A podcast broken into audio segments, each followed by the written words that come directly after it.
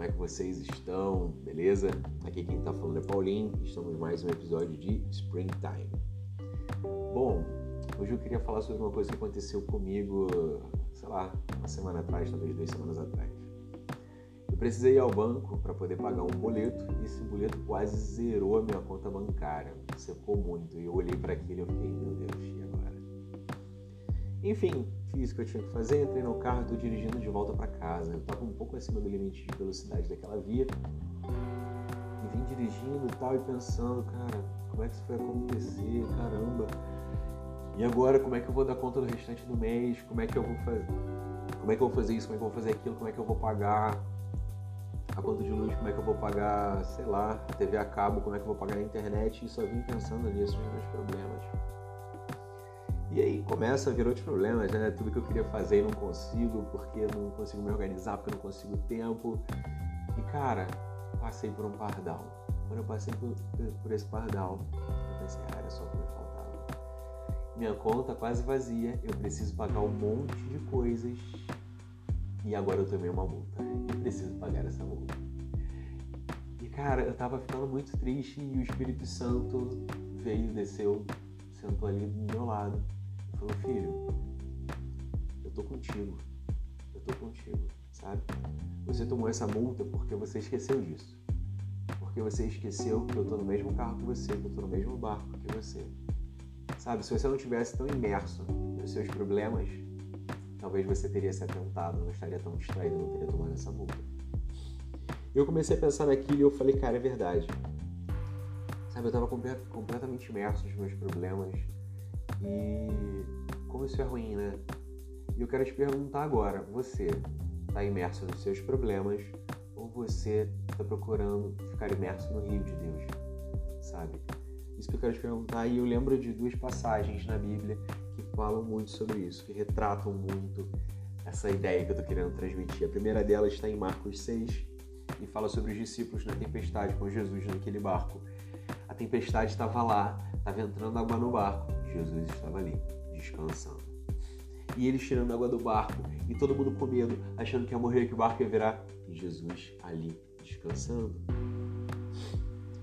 E cara, hoje em dia a gente olha para trás e pensa, mano, como é que eles conseguiram achar que iam morrer? Como é que Jesus estando no barco, eles acharam que o barco em algum momento ia naufragar? Muitas das vezes a gente está no problema, Jesus está do nosso lado, e a gente não enxerga, a gente acha que vai naufragar. Da mesma forma, vemos lá em 1 Samuel 17, Davi enfrentando Golias. Todo o exército de Israel tinha medo de Golias. Saul tinha medo de Golias. Todo mundo olhava para Golias e via um gigante, mas Davi, quando olhou para Golias, viu um homem morto. Davi, quando olhou para Golias, viu a vitória dele. Ele não viu um gigante. E sabe, naquele momento, na tempestade, Jesus estava ao lado dos discípulos, mas eles estavam olhando para o problema e para as circunstâncias. Jesus estava ao lado de Davi também, e Davi não olhou nem para o problema, nem para a circunstância. Davi focou em Cristo e olhou a vitória, sabe? Então é isso. Jesus também está aí do seu lado, mas você está focando na visão de Cristo, na ótica que Cristo tem da sua situação, ou você está focando com a sua ótica, olhando diretamente para o problema. Se você está fazendo isso, eu venho aqui te dizer: não existe problema grande o suficiente que Jesus não possa resolver. Não existe gigante que Jesus não derrote, sabe? Se a gente conseguir compreender, botar isso dentro da gente, que a gente vai passar por aflição, mas que é para a gente ter um ânimo, porque ele venceu o mundo, cara, a gente não vai, não vai mais separado, a gente não vai mais ser impedido de caminhar, de andar, de prosseguir. Mais do que isso, Ele está conosco. Ele luta as nossas batalhas, Ele luta as nossas guerras, sabe? Ele vai adiante. Mas para isso nós precisamos começar a ter noção disso, a não estarmos mais imersos nos nossos problemas, mas sim estarmos imersos, imersos em Jesus. É isso que a gente precisa fazer. E quantas vezes a gente não perde é, é, situações na nossa vida, quantas vezes a gente não perde coisas porque a gente só olha para o problema, para a circunstância, porque a gente acha que não é capaz, quantas vezes a gente já não perdeu uma promoção no trabalho, quantas vezes a gente já não perdeu, sei lá, uma oportunidade, de repente num relacionamento, de, de repente no seu ministério, de repente na sua vida. E cara, porque você só olhou para os problemas, porque uma coisa que era para ser bênção É óbvio que a bênção às vezes carrega suas dificuldades, você só focou nas dificuldades e não olhou para a bênção. Então eu quero te dizer, meu irmão, através desse podcast, que Jesus está do seu lado. Então faça uso da presença dele, faça uso da ótica dele. Ah, você está falando para usar Jesus? Não, não estou falando isso.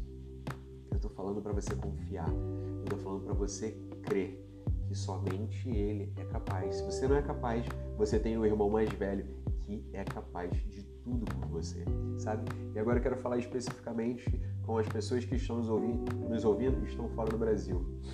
Eu não sei em que situação você está, eu não sei o que você está vivendo nesse momento de crise, de pandemia, se seu emprego parou ou não, mas eu venho te dizer que o mesmo Jesus, o mesmo Deus que esteve com Davi e que estava com os discípulos também está com você agora. Então, cara, foca em Jesus. Comece a ter essa visão diferente sobre a sua vida. Comece a olhar com os olhos de Jesus para os seus problemas e você vai ver que você vai conseguir passar por cima de todos eles. Bom, o recado era esse. Que Deus te abençoe. A gente se vê na próxima. Até mais.